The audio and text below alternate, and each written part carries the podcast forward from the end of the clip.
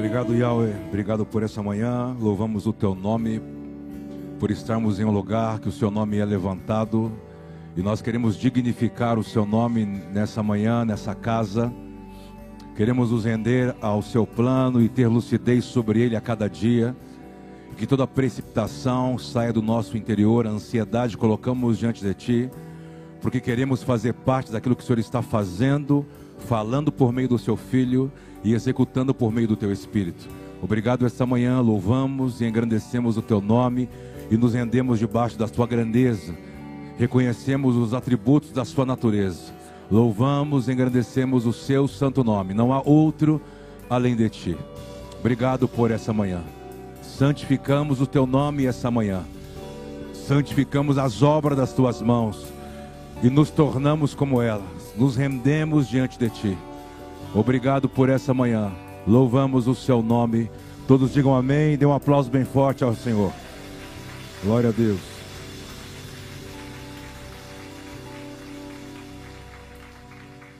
Pode se assentar. Shalom, bom dia. Quero convidar você a abrir as Escrituras. Salmo 139, do versículo 7 ao 12. Nós tivemos uns dias bem, bem intensos essa semana. Ontem um ruído maravilhoso. Fiquei sabendo que ontem à noite também foi top. E eu quero continuar falando sobre dois atributos da natureza do Senhor. Um está em Salmo 139, do versículo 7 ao 12. E o outro está em Hebreus, capítulo 4, versículo 13.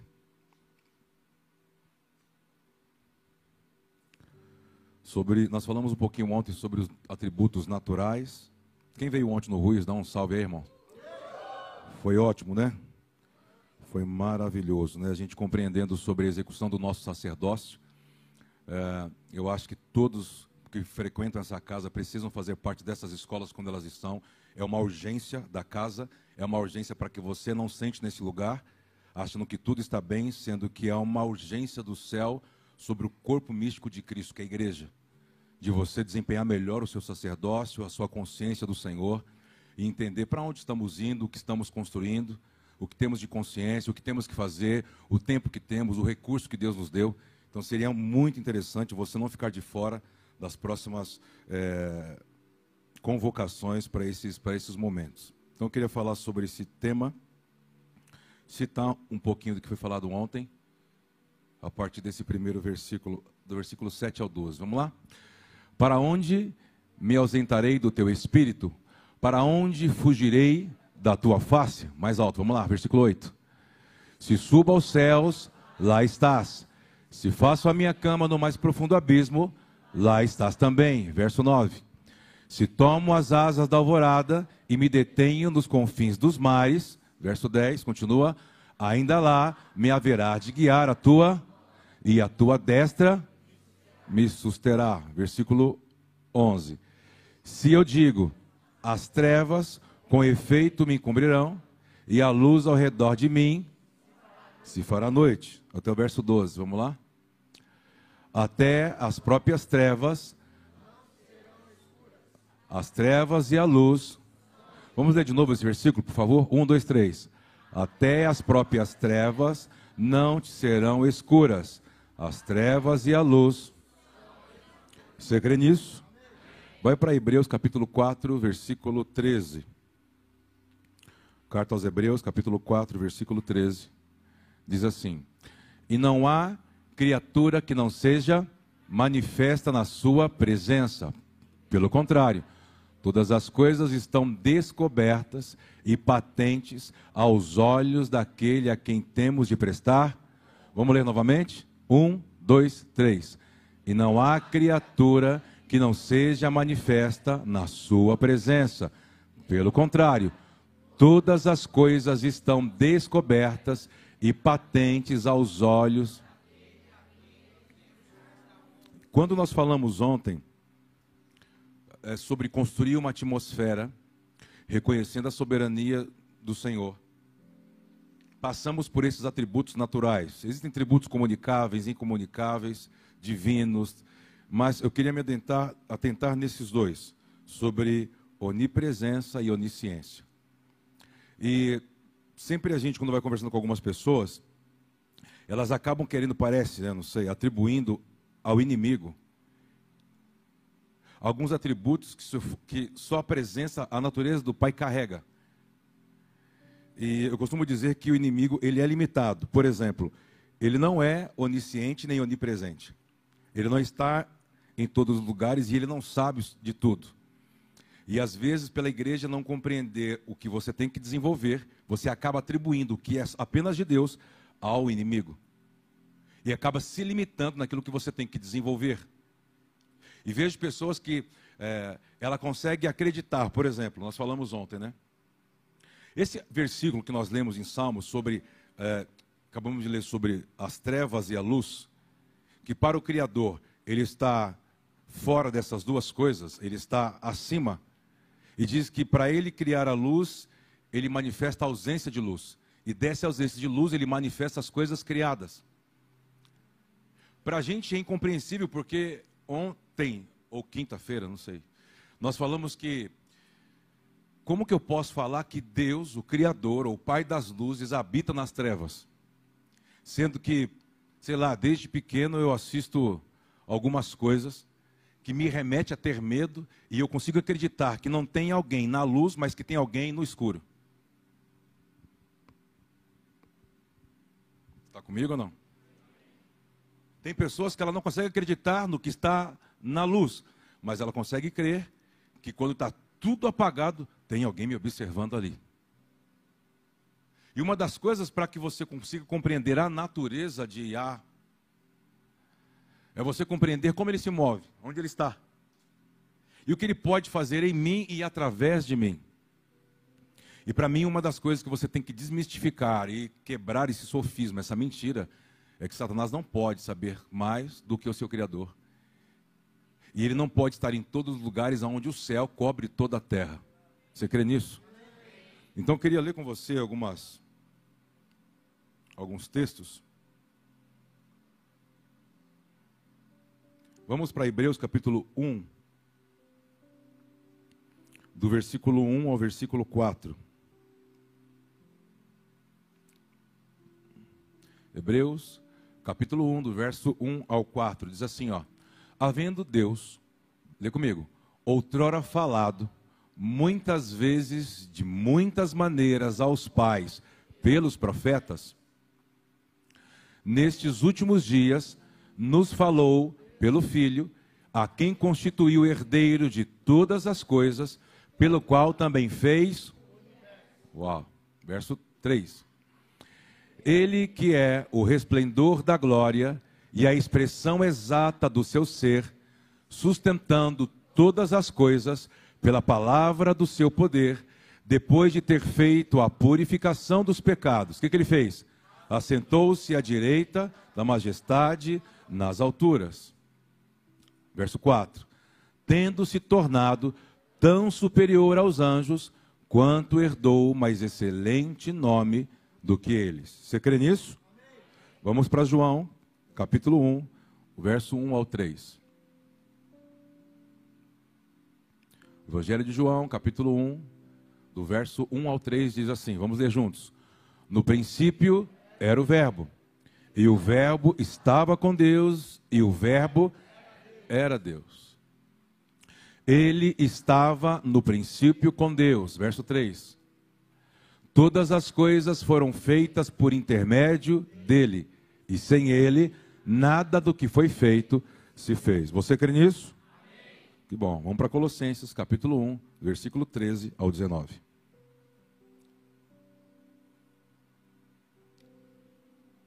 Diz assim: Ele nos libertou do império das trevas e nos transportou para o reino do filho do seu do seu amor. Verso 14. No qual temos a redenção, a remissão dos pecados. Este é a imagem do Deus invisível, o primogênito de toda a criação. Você crê? Diga amém.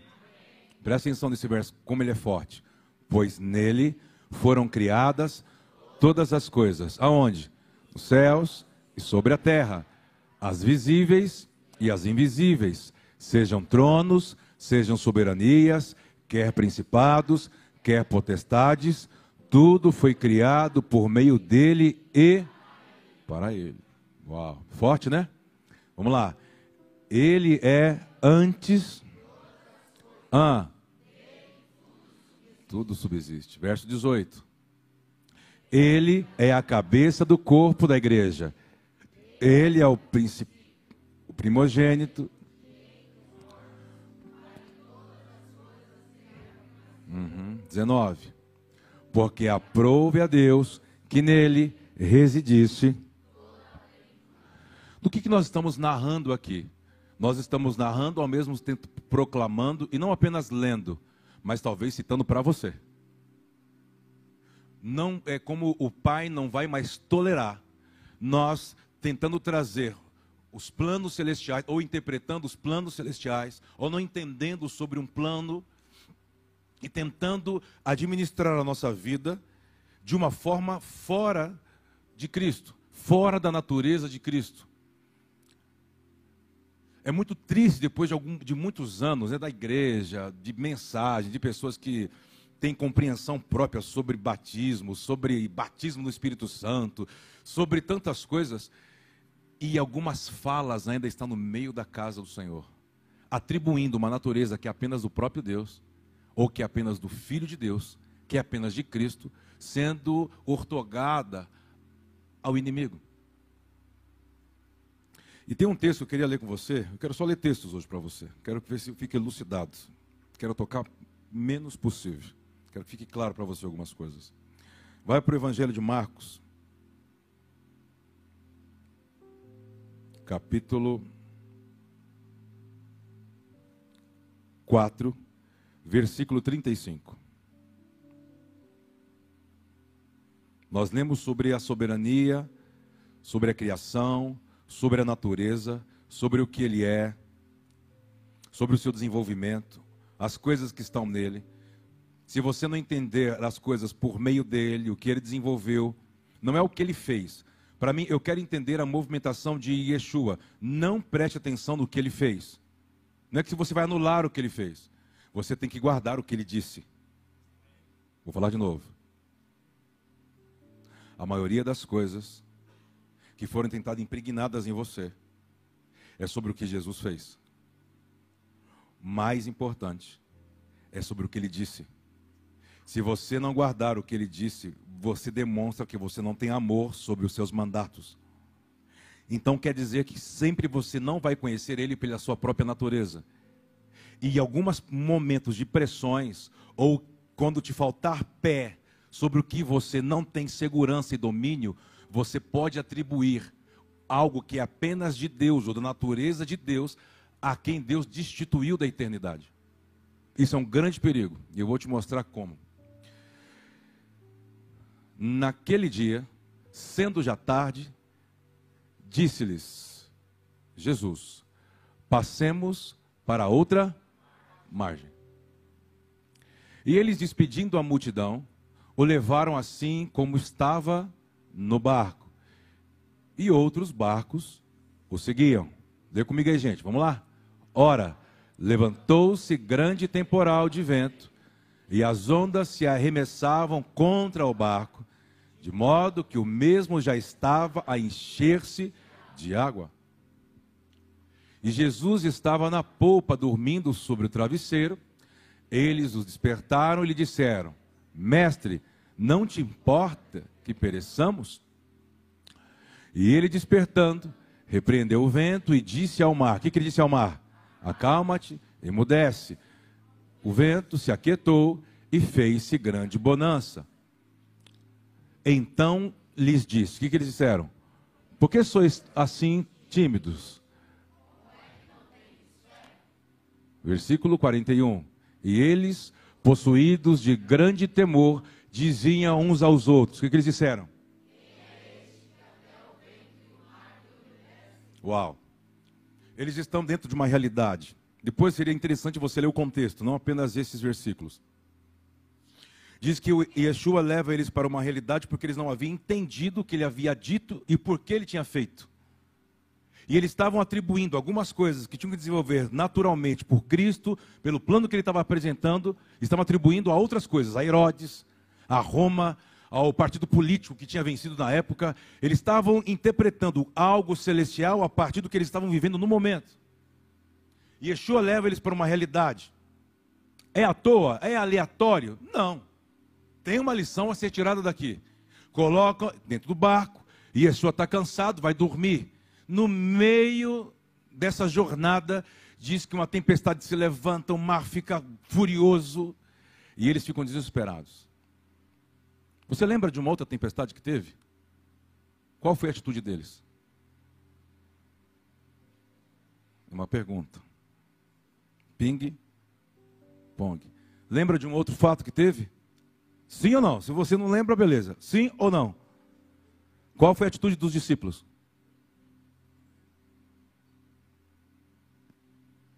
Fala. Qual foi a atitude dos discípulos? Hã? Ele tem desespero. O que, que eles falam? No desespero. Confunde Jesus com o quê? Hum. E o que acontece? Como vai narrando a cena?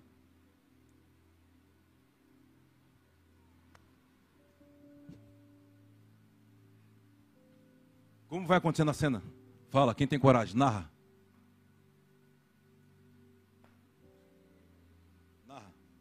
Vai, doidão. Ah, é sempre doido. Vai. Fala, fala. É um fantasma! Gritaram de medo. Foi ou não foi? Ah, ó povo. Foi. Eles começam a atribuir, preste atenção, a uma cultura, a um mito, não consegue discernir o ambiente que eles estão, o porquê que eles foram colocados ali e quem está vindo sobre as águas. Tem alguém vindo sobre as águas, ele não veio andando, ele não desceu da montanha e depois saiu nadando até eles. Ele veio flutuando, andando sobre os ares. Aí diz que ele está parece passando pelo barco. Aí ele finge que vai passar e dá uma voltinha. Desespero. Meu Deus, é o monstro dos mares. Vamos morrer. Aí ele fala assim: qual foi a réplica de Yeshua para eles? Vamos lá. Não temas, tem de bom ânimo, sou eu. Aí todo mundo dentro do barco. Ufa. Mas aí sempre tem alguém dentro do barco. Esse alguém dentro do barco falou o que para Jesus? Lembraram agora, né? Estão lendo, né? É claro. Sempre tem alguém ajudando vocês, né? O que, que, que Jesus ouviu de Pedro? Vamos, gente, vamos, gente. Duvido que amanhã você vai estar assim com essa camisa amarela. Duvido. Se é você, Jesus disse. Não, quem vem? Falou nada de vem, tá? Não falou vem. Quem disse que ele falou vem? Não, não falou vem. Falou vem. O que, que ele disse? Cala a boca, para de falar, para de interpretar errado e começa a andar sobre uma palavra. Está na hora de você parar de interpretar muitas coisas que não fazem sentido e começar a confiar. E para Deus, sabe o que é confiar? O que seria confiar para você? O irmão ali disse fé. O outro irmão disse. Sei lá o que ele disse. O que você falou? Estregar. Para você, confiar é o quê?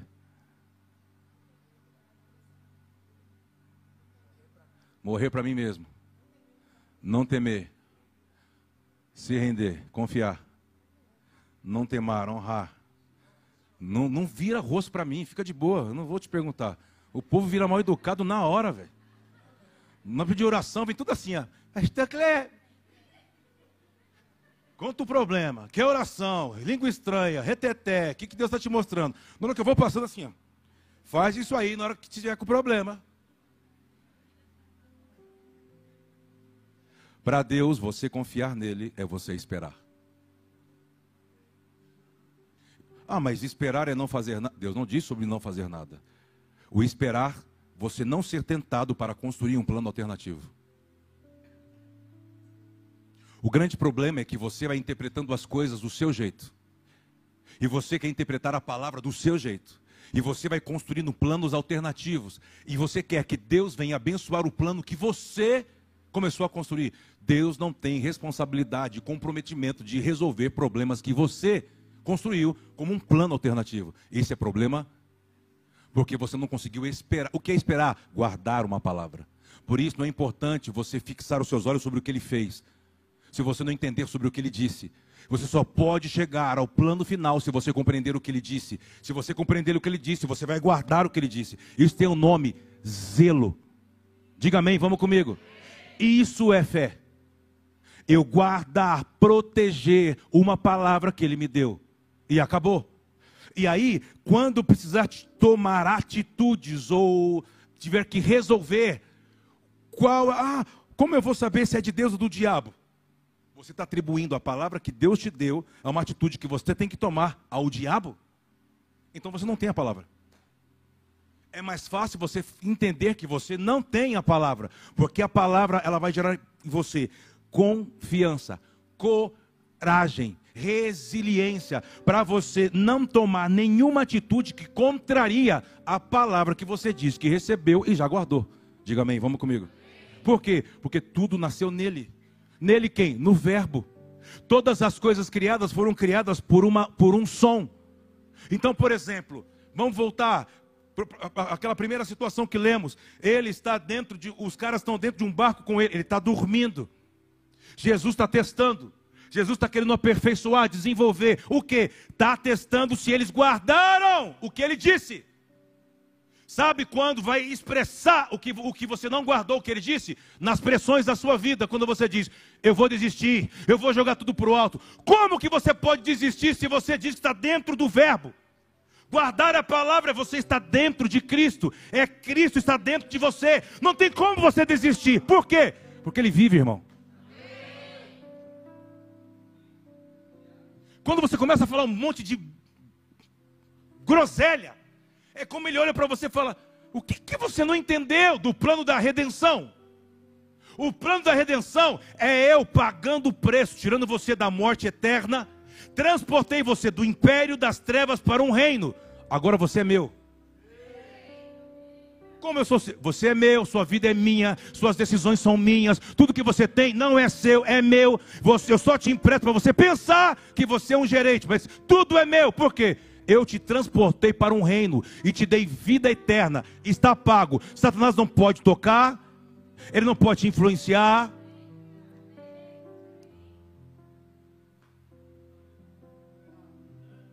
Está aqui, irmão? Os caras saem desesperados, começam a jogar as coisas para fora do barco para ver se o barco. Né? Por quê? Porque o Pedro não quer perder o barco. Não é porque ele não queria morrer, ele não queria perder o barco. E sabia que tem momentos, as pessoas ficam assim, vem Jesus. Canta, toca uma música aí, Mateus. Vem Jesus, sei lá, toma o seu lugar. Entra no meu barco, entra no meu lar. Aí, vai, vai. Então, aí você canta essas coisas aí. Aí você canta essas coisas. Entra, entra. Aí ele entra. Aí ele fala assim: deixa eu fazer morada. Aí você, ai que maravilha fazer morada. Ele vai dormir. Se ele entrou na sua vida para descansar, lascou para você. Por quê? Porque ele vai te testar. Ô oh, Jesus, então na minha vida agora tudo bem. Nossa, uma paz, estou sentindo uma paz. Curte a paz. Curte logo. Curte. Por quê? Porque se ele entrou, ele disse que ele não veio trazer paz.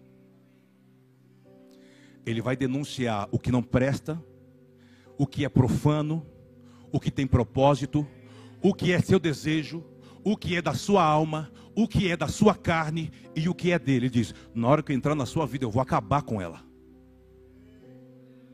E dele não vai tolerar nada nesse barco com ele. Fala amém. Por isso, não fica ligado no que ele fez. O que ele fez, na verdade, ele queria entender se eles guardaram o que ele disse. Aí os caras acordam e falam assim: acorda, porque nós vamos perder o barco. O mesmo que falou, se é você, me manda, anda. É o mesmo, sempre é o mesmo. Você conhece aqueles caras que falam mais do que a, sabe? Mais do que o homem da cobra? Você conhece? Aqui não, aqui só tem santo, mas.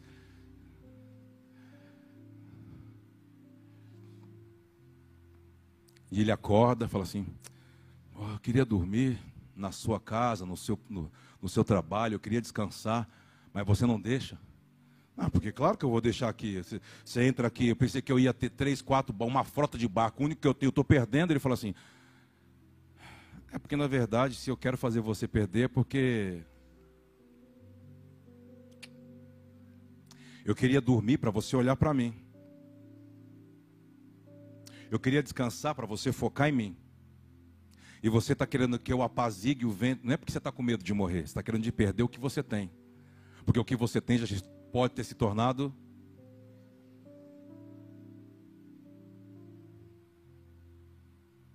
Sabia que você não perde o que ele te dá? Porque tudo que ele te dá tem o um lugar correto na sua vida. O grande problema é quando você cria, gera, faz coisas que ele não te deu. Que está fora do plano original. Você criou um plano alternativo e foi trabalhando. E essas coisas, vê pessoas que elas vão perdendo, ela, ela, ela engana é enganada, ganha, perde, outra hora prejuízo, ela tem lucro, e Deus fica com aqui, ó, fora. Aí ele fica esperando o momento certo para dar o, o bote. Eu estou querendo dizer para você que ele vai entrar no seu barco. Você está pronto? Não, esse amém não. Esse amém, mas nem eu vou passar nem na rua da tua casa. Você percebeu? Se a gente estivesse falando invertido aqui, Jesus Ei, pega a chave aí. Pega aí, Tiago. Você gosta de chave, né, Tiago? Pega o dinheiro aí. Ó, o aviãozinho. Ó, o aviãozinho. Ó, ó. Ó o casamento. Ó, o marido do ano aí. Ó, ó, ó. Ó, a mulher de. Na hora que fala assim, Jesus está vindo. Ó, Jesus, entra, pode entrar. Jesus, quando ele acorda e a voz que criou todas as coisas começa a colocar aquelas entidades, estruturas espirituais. Escuta isso de uma região que ele estava indo para libertar alguém, se levanta para parar ali. Ele repreende, coloca as coisas no lugar. Aquilo impressiona os apóstolos. Eles disseram o que para Jesus? E um para os outros. Quando ele acabou de repreender. Não fala? Por que, que você diz assim? Por que, que você acha que ele diz? Quem é este? Que tudo obedece. E eu, como ser humano, não. Quem é este que perdoa pecados, mas eu ainda me sinto culpado? Quem é este que morre e ressuscita, que manifesta poder, que fala que e eu continuo? Sabe o que ele está dizendo? O que vai precisar ainda para ele mexer, para que você ouça e obedeça? Você vai esperar perder mais o quê? Eu não estou falando perder o, o que ele não te deu, ele nem sabe que existe. Não tente provar para ele o que você fez sem ele, entendeu? Ó, oh, o Senhor diz.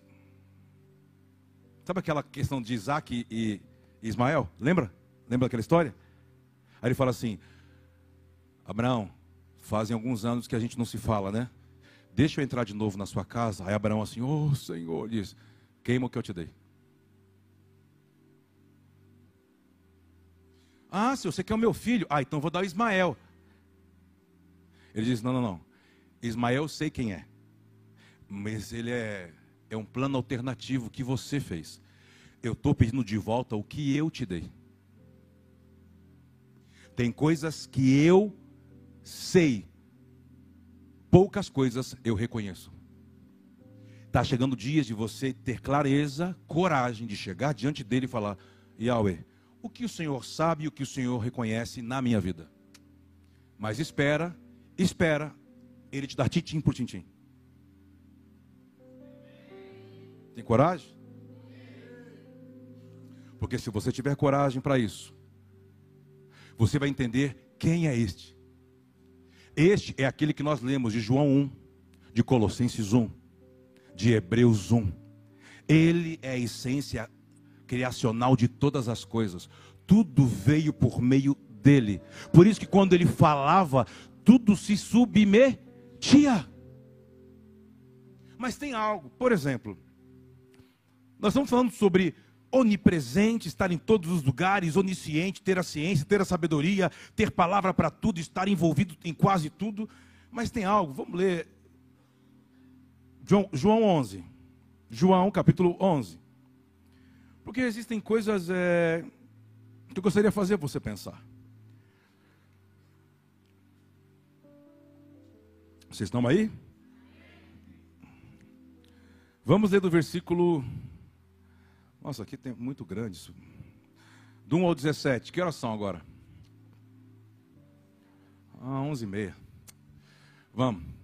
Estava enfermo Lázaro, vamos ler comigo, de Betânia, da aldeia de Maria e de sua irmã Marta.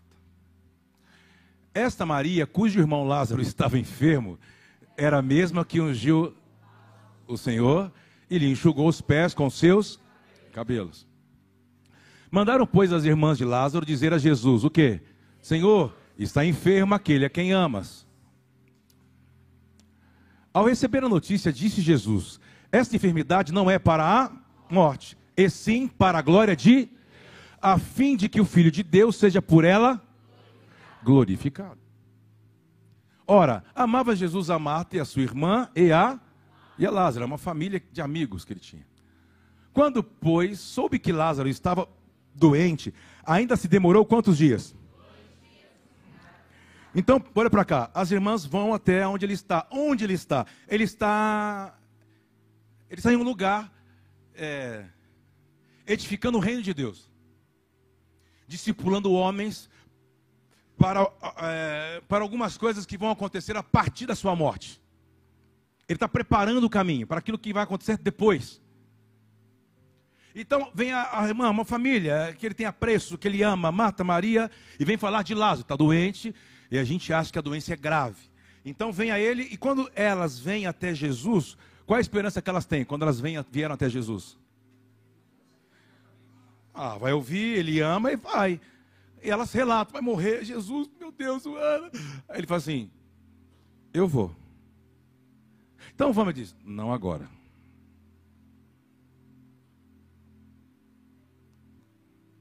O que, que ele diz? Eu vou. Mas não. O que, que ele diz? Você estaria pronto para ouvir algumas coisas assim? Você precisando. Aí você vem. Ele fala assim: Oi? Você desesperado. Aí essas loucuras de você. Essas loucuras. Ele assim. Tá bom. Como tá bom? Tô maluco, tô desesperado, eu vou perder. Eu vou. Não é para a morte, fica tranquilo, é para a glória. Aí você fala assim: ah, então se não é para a morte, para a glória, então ele vai comigo. Ele fala assim: não agora. Porque ele estava discipulando, fazendo pessoas guardar o que ele estava falando e ensinando. Não eram pessoas que estavam preocupadas apenas no que ele tinha que fazer. O reino de Deus tem uma prioridade esses dias. Fazer você entender o que ele está falando. O que? Hebreus capítulo 1, versículo 1 novamente. Está comigo? Diga amém. Ou já foi? Vamos comigo havendo Deus outrora, bem forte, falado muitas vezes e de muitas maneiras aos pais pelos, virou, virou, transicionou, nestes últimos dias, nos falou pelo Filho, a quem constituiu o herdeiro de todas as coisas, pelo qual também, o que, que ele está dizendo? Aí, ei, havia uma forma de Deus se revelar no primeiro pacto, o pacto cresceu, ele diz, há uma forma que eu estou me revelando agora, por meio do que? Por meio de tudo criado. Como vocês, Salmos 8, foi criado a minha coroa de glória, vocês precisarão ouvir o som que todo o cosmos está ouvindo. Você está aqui? Vamos continuar o texto de João. Está comigo aí, né? Está firme no raciocínio? Ou está pensando. Não, está pensando não. Se eu falo, eles pensam. Então deixa aqui. Já foi, versículos aí. Quando, pois, soube que Lázaro estava doente, ainda se demorou dois dias no lugar onde estava. Sete, bora, caminhar. Depois disse aos seus discípulos: Vamos outra vez para a Judéia. Disseram-lhe os discípulos: Mestre, ainda agora os judeus procuravam apedrejar-te, voltas para lá? Verso 9: Respondeu Jesus: Não são doze horas do dia? Se alguém andar de dia, não tropeça, porque vê Ai, se você entendesse, acabou. Mas se andar de noite. Hum, bora. Está chegando. Isto dizia e depois acrescentou. O que ele acrescentou? Um, dois, três, lê.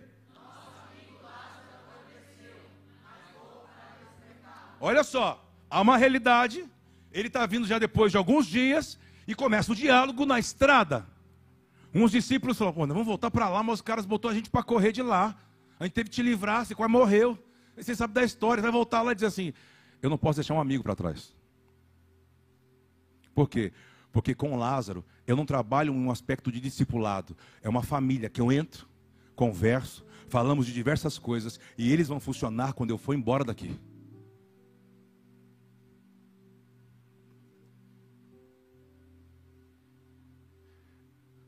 Tem pessoas que elas só obedecem ordens. Pá! São robozinho. Se você fala assim, faz, caca. Porque não sabe usar a liberdade. E entende liberdade como fazer qualquer coisa a qualquer hora. Então não, não sabe usar recurso, não tem disciplina, não tem destino, não sabe quem é e não sabe o que tem que fazer, não sabe o que tem que construir. São robôs. Mas tem casas que Jesus quis revelar algo para mim e para você. Eles são amigos, não dormem. Eles são amigos. Eu entro nesse lugar. E a minha relação não é de robô. Eu dou ordem, obedece. Eu dou ordem, obedece. É uma relação de amizade, família, amor, cobrir, guardar. Você está comigo aí ou não?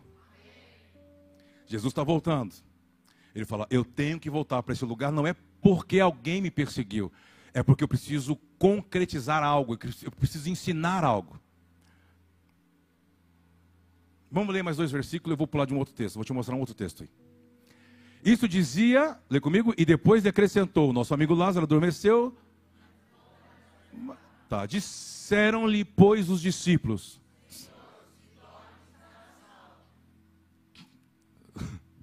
Jesus, porém, falara com respeito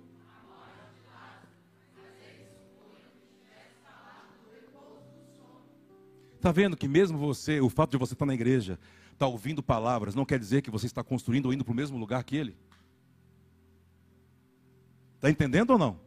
Ele estava ensinando homens de governo em uma casa. Aí vem Marta e Maria e fala assim: ó, por favor, volta com a gente. Ele diz assim: eu estou em uma missão. Eu estou ensinando algo aqui. Eu vou, mas não vou agora. Fique tranquilo, isso não é para a morte. É para a minha glória, a glória do meu pai. Ele não vai morrer. Por quê? Porque ele é meu amigo. Eu amo vocês. A minha relação com vocês é diferente de uma relação como de subordinado. É diferente a minha linguagem com subordinado e é diferente a linguagem com amigos. Diga amém, vamos comigo. Vamos terminar. Bora. Ó, dá uma olhadinha para o seu lado. Se alguém estiver dando aquela pescadinha, você tem uma garrafinha de água aí do seu lado? Tem? Dá só uma apertadinha assim, ó. Viu, Pamela? Dá uma apertadinha assim de baixo para cima. Duvido que lá no jogo ele dorme assim. Então, Jesus lhe disse claramente: o que, que ele disse? O que, que ele disse? Lázaro. Morreu. Verso 15.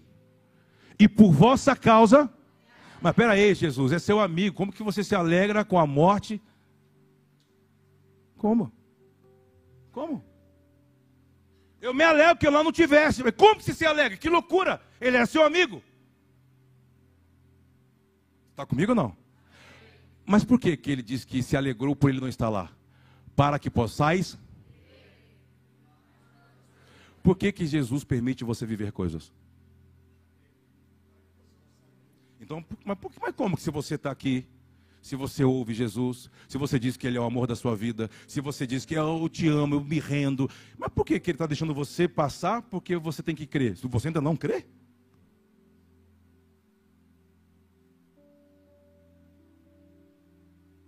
Oi? Você está aqui? Por isso que ele diz: o maior pecado não é talvez um pecado moral que você pratica.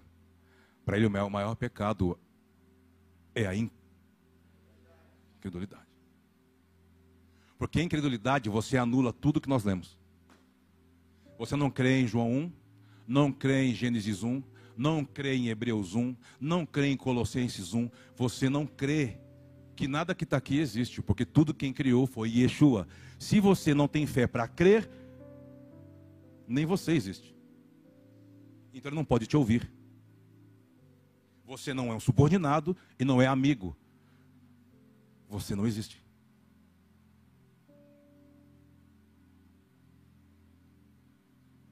Se você não existe, você não tem problema.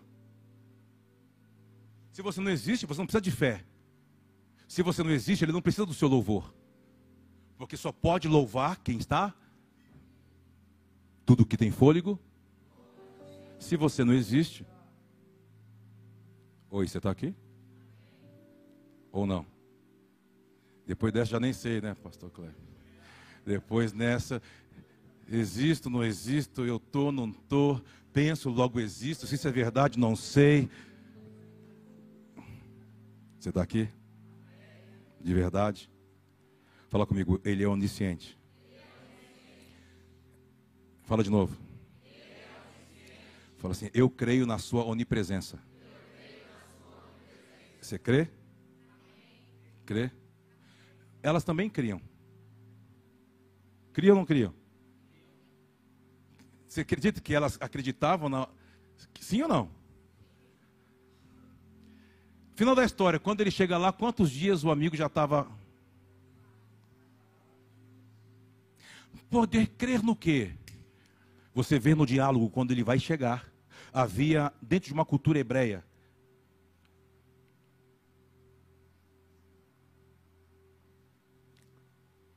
Você pode ressuscitar até o terceiro dia, porque após o terceiro dia a alma vai embora do seu corpo. Então Yeshua diz: Eu vou matar a tradição religiosa. Ele só pode entrar, ou talvez ele está fazendo você ser processado para ir quebrando, diluindo a tradição religiosa que faz você atribuir coisas a outro alguém ou a um inimigo que só pertence a ele. Então ele diz: Eu vou chegar no quarto só para brincar, para fazer eles crer. Que ele está querendo dizer para mim? Guarde a palavra. E a palavra por si só vai despertar em você emunar. E vai fazer você ter atitudes corretas dentro daquilo que você entende sobre o plano. Você está aqui. Você já entendeu o que eu estou falando ou não? Já entendeu? Se entendeu, vamos embora. Vamos fechar os olhos. Todos foram felizes para sua casa. Te espero quinta-feira no MOB, é, às 20 horas. Você entendeu ou não? Que, que você entendeu?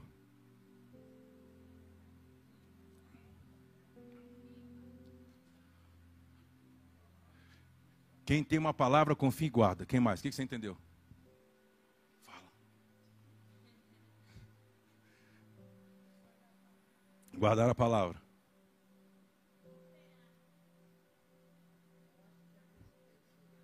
Pode ler. Quando começar a ler, se você entender, você faz assim, ó.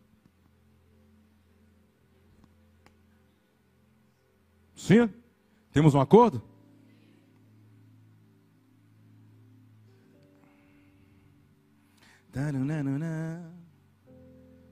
Essa aí é a música de Lázaro, morreu mesmo. Isso aí, meu Deus. Ó.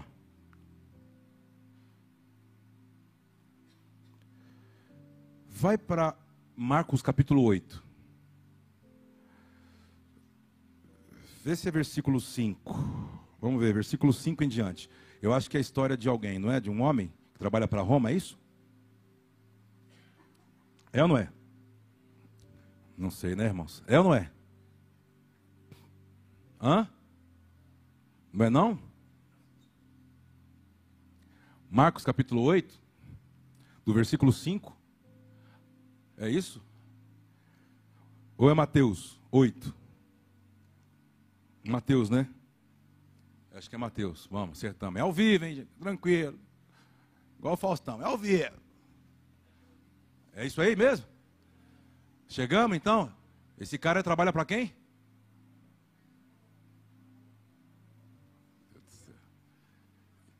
O centurião é líder de quantos? De 100, de uma tropa. De, de quem era a tropa? Verso 6. Diz que esse homem vem até Yeshua escondido, que se os caras ficam sabendo, arranca a cabeça dele. se rende e fala assim: Senhor, meu criado jaz em casa, de cama paralítico, sofrendo horrivelmente. Presta atenção, ele está fazendo a mesma coisa que as mulheres, sim ou não? Sim ou não? Sim ou não? Ah, que maravilha. Lembrem, eu cravo e vamos embora. Versículo 7. Jesus lhe disse, igual a resposta para as meninas, foi ou não foi? Não é para a morte, é para a glória. Eu vou lá, mas não agora. Mas aqui, olha, olha a continuidade disso aqui. Mas o centurião respondeu: Senhor, não sou digno de que entres em minha casa, mas apenas.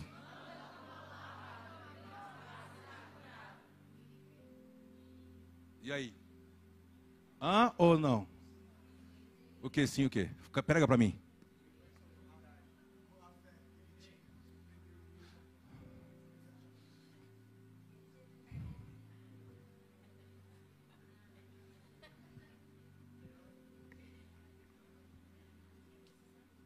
Ajuda, prega para mim, prega, para não acabar com esse culto. Faz o gol, Clebson.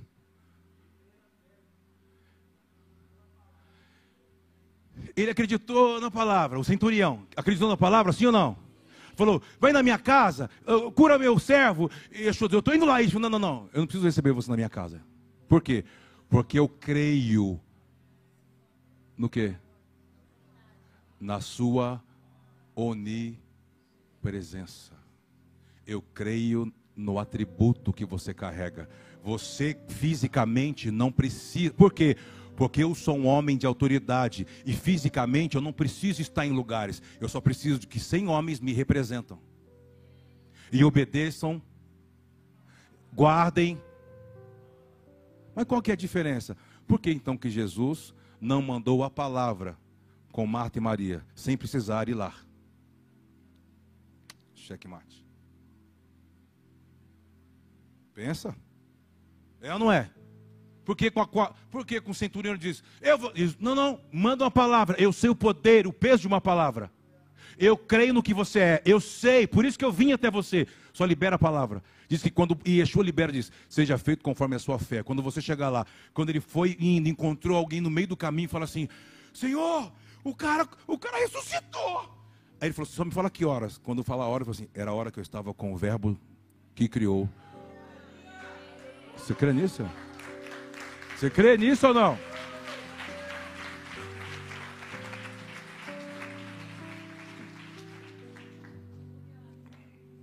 Caiu a ficha ou você está no ar ainda aí? Prega para mim. Prega para mim. Prega. Por que que Jesus, então, para um ele liberou a palavra e para a família ele queria lá ele queria fisicamente estar lá.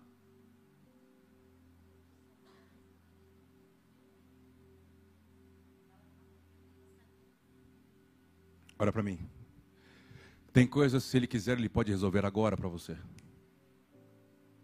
Mas a maioria delas ele vai aperfeiçoar você e vai te custar. Ele vai querer entrar fisicamente e isso vai pesar. Para ele permanecer lá, você vai ter que colocar coisas para fora. Há uma casa que ele vai, na casa de um homem, que observa ele naquele momento da mulher do fluxo de sangue. Lembra? Aí a menina estava praticamente morta, estava doente, morre, não morre, morre, não morre. Aí tem que esperar ver toda aquela cena da mulher do fluxo de sangue. Quando ele vai partir para a casa do homem, alguém fala assim: Senhor, não perturbe mais o mestre, a sua filha está morta. Ele pega no cara e fala assim: Emona. Como assim? Continua Continua? Continua? Existem coisas que o pai não vai fazer imediatamente. Ele vai te processar para que a sua fé possa ser desenvolvida. É uma fé que recebe milagre. É uma fé que vai fazendo você se adequar a não ser tentado a criar um plano alternativo que ele já escreveu sobre você. Deus não tem compromisso com o plano B, ele só tem compromisso com o plano que ele escreveu sobre você.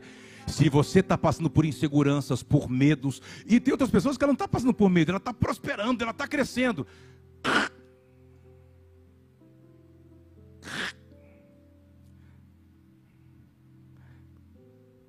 Pega a foto panorâmica e fala: Se você estiver perdendo ou ganhando, não olhe para aquilo que está diante de você. Tente olhar a mensagem que ele está tentando te comunicar. Por quê? Porque talvez o que você está prosperando não é uma prosperidade, é um teste. E talvez você que está perdendo, você não está perdendo. Ele está te aperfeiçoando. Ah, fala amém de crente. Pô, esses amém. Você está aqui? Vou ler algo para você. Você já pegou ou não? O que, que você pegou? Pega para mim.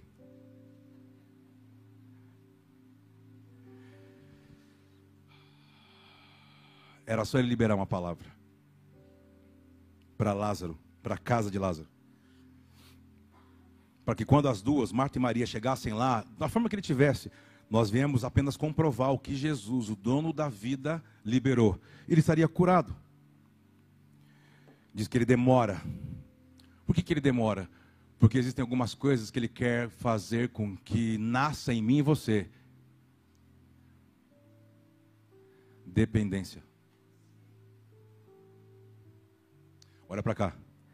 Porque eles tinham essa relação de amizade, confundia um pouco. Olha para cá. Vou pegar, hein? Não sabia separar.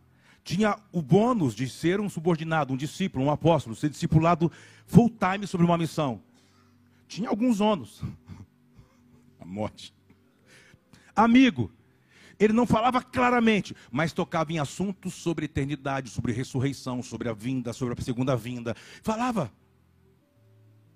Mas o que tinha em alguns apóstolos e não tinha na casa de Lázaro? Dependência.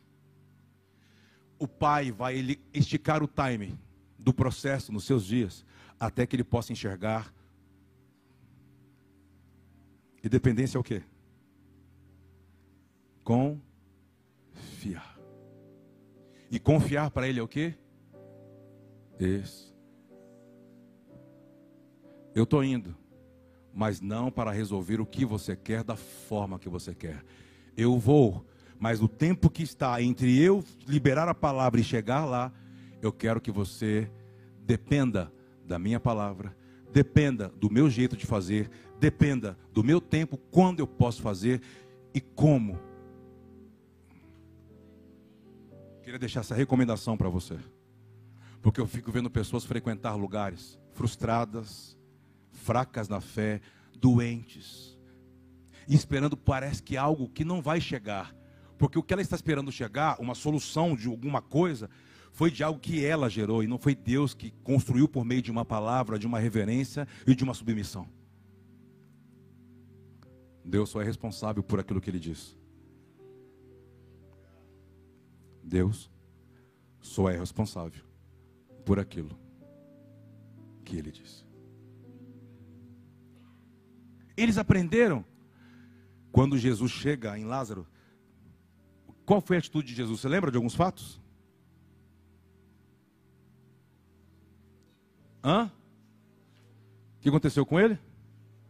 Fica tranquilo, vou dar um rolezinho, só para acordar o povo. O povo já olhando, quem que ele vai acordar? Tranquilo, irmão. É o poder da presença, né, da palavra. A palavra não resolve sem a presença. Terminando.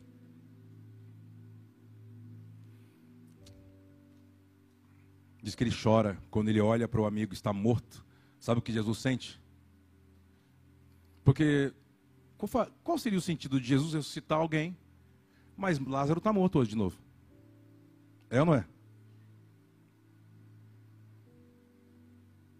Ah, por que ele ressuscitou se o cara ia morrer de novo?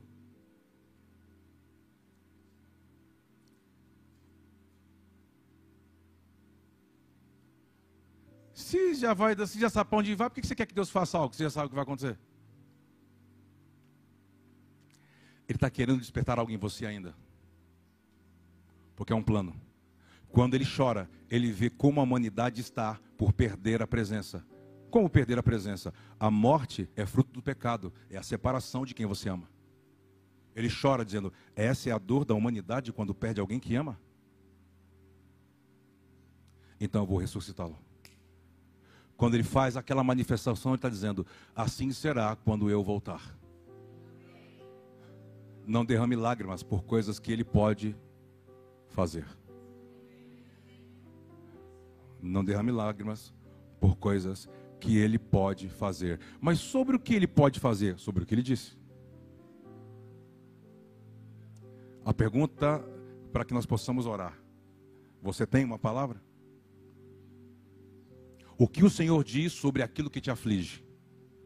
Essa é a pergunta. O que te aflige? Você tem uma palavra sobre isso? Vou perguntar novamente. O que te aflige? Você tem uma palavra sobre isso? Ou você agora está dando clareza que isso que te aflige não foi, não vem de Deus? Foi coisas que você decidiu fazer? Foi coisas que você decidiu se envolver? Então, já que isso, se você tem clareza que isso que está te afligindo não vem de Deus, não deixe isso mais te afetar. Vamos, feche teus olhos. Eu não tenho mais o que te falar.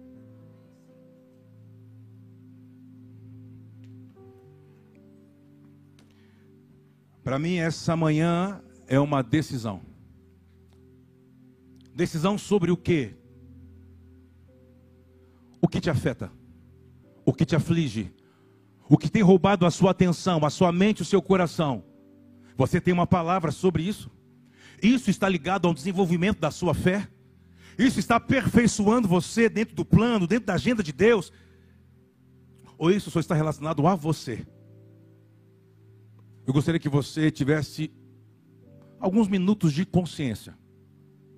Por quê? Porque talvez essa consciência aqui vai elevar a sua espiritualidade com Deus, parar de fazer você ficar orando coisas que me desculpe, Deus talvez não é que ele vai responder, ele não pode nem ouvir. Vai parar de você ficar se derramando ou se definhando por coisas que Deus. O que ele está dizendo? Eu quero pontuar as coisas nos seus dias. Eu quero ser assertivo com você naquilo que você vai fazer. Eu não quero mais que você fique confiando em coisas que eu nunca te disse. E eu não quero que você fique esperando por coisas que eu não vou fazer. Porque eu só vou fazer aquilo que a minha palavra pactuou com você. Por quê? Porque eu sou o pacto, eu sou a palavra.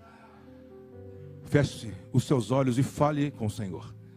E se você pode ser alguma dessas pessoas, ou uma pessoa, ou se você faz parte disso, você que está me assistindo, onde, como, aonde minha voz chegar.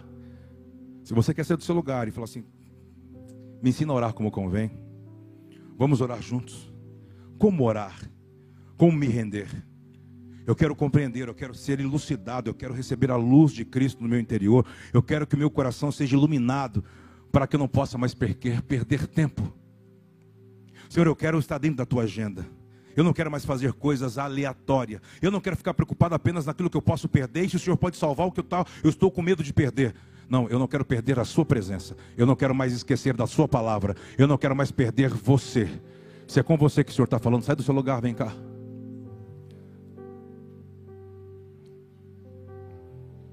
É uma manhã para corajosos. De pessoas que estão assumindo, sabe o que? Eu estou esperando Deus fazer coisas, ou abençoar coisas que eu me envolvi, que Deus, Deus nunca teve nada a ver. Coisas que eu estou querendo colocar a minha própria justiça.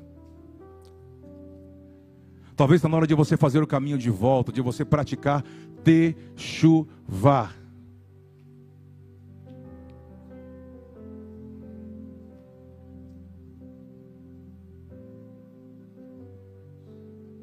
Está na hora de você praticar de chuva, fazer o caminho de volta.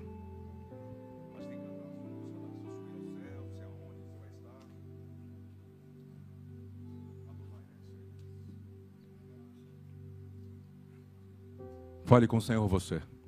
E tem pessoas que você está aí e você não quer se expor no lugar que você está. Chega uma hora que você tem que se expor. Deus quer que a sua posição, a sua postura seja uma postura diferente. Você sempre está se escondendo. E sabe como se chama isso? Orgulho, falsa humildade.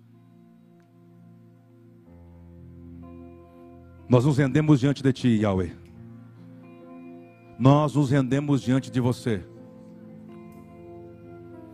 Nós não queremos criar falsas expectativas sobre coisas que o Senhor não irá fazer, sobre coisas que nós não temos uma palavra mas nós queremos estar de pé, crendo no que o Senhor falou. Qual é o que a palavra fala sobre você, sobre a sua família, sobre o seu casamento? Se a sua palavra, se a sua casa tem uma palavra, espere, confie, Ele está vindo ao seu encontro. Seja escravo da esperança. Algo está vindo para tocar, para perdoar, para restaurar. Por isso nos dê clareza, Yahweh. A cada dia, clareza, firmeza, confiança naquilo que o Senhor pode fazer. Naquilo...